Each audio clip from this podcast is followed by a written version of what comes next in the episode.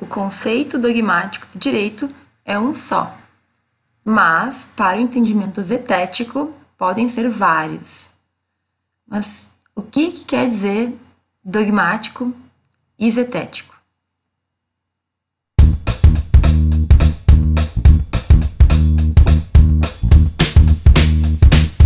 Os termos zetético e dogmático são algumas maneiras que a gente tem de estudar, de entender o direito. Então, um estudo dogmático vai ter algumas características que o diferenciam de um estudo zetético. Hoje eu vou explicar um pouquinho de cada uma dessas características e qual é a diferença de um jeito ou de outro jeito de pensar.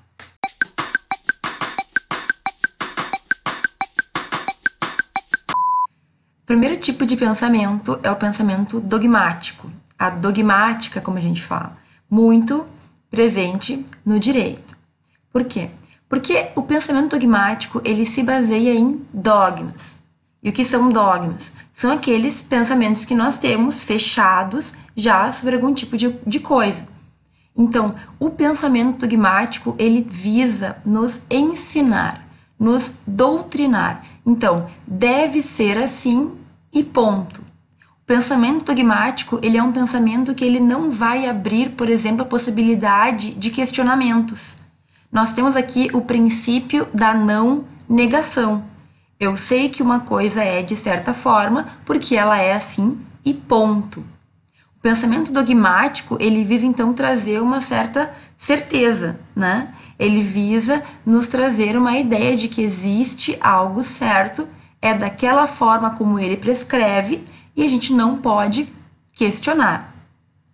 De certa forma, é mais ou menos o que acontece com, por exemplo, a aplicação da lei.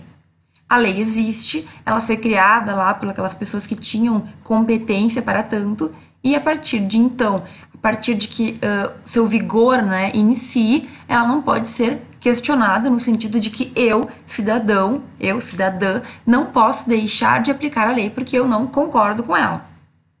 Eu posso sempre, claro, questionar se não deveria haver uma modificação, se essa lei é válida, se essa lei é constitucional, etc e tal. Mas, na hora que eu estou vivendo a vida social, eu não posso deixar de aplicar a lei simplesmente porque eu tenho dúvidas sobre ela. Não. A lei, num sentido dogmático, ela é aplicável desde que esteja regularmente colocada no sistema normativo. Então, eu não posso questionar a lei, eu devo cumprir a lei.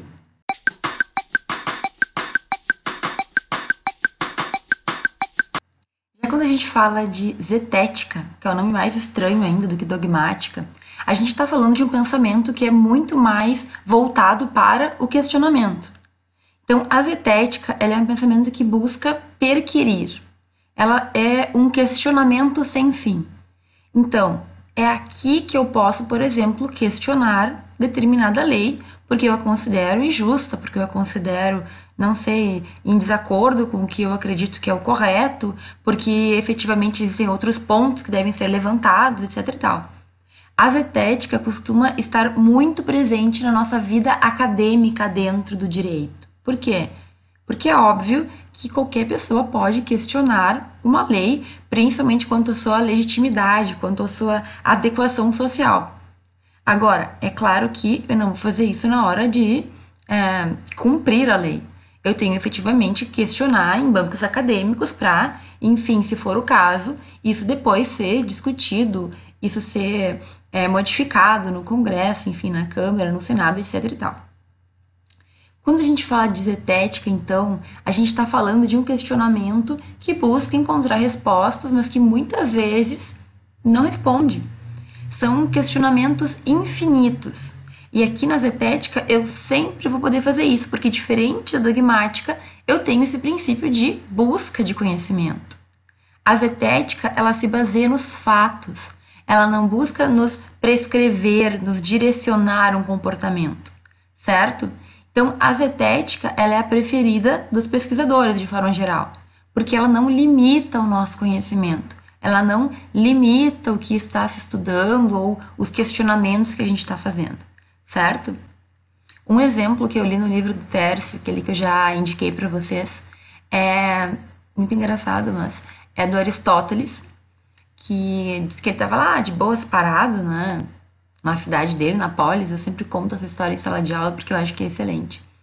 E aí passou a polícia correndo atrás de uma pessoa e gritava assim: pega ladrão, pega ladrão. E o Aristóteles, no seu, seu pensamento zetético, ficou perguntando para si mesmo e para os deuses: mas o que é ladrão? Qual é o significado disso? O que se quer dizer por pega ladrão? E aí o Aristóteles não pegou ninguém, a polícia passou atrás do cara, enfim. Segue a, a perseguição sem o Aristóteles na, na cena. E a zetética é isso. É um questionamento que pode ser infinito e que vai se basear em fatos, não para nos prescrever um comportamento, mas para então tentar encontrar alguma resposta. É muito mais um questionar para tentar resolver, enfim, é, sem impor nenhuma, nenhum dogma, sem impor nenhuma verdade absoluta.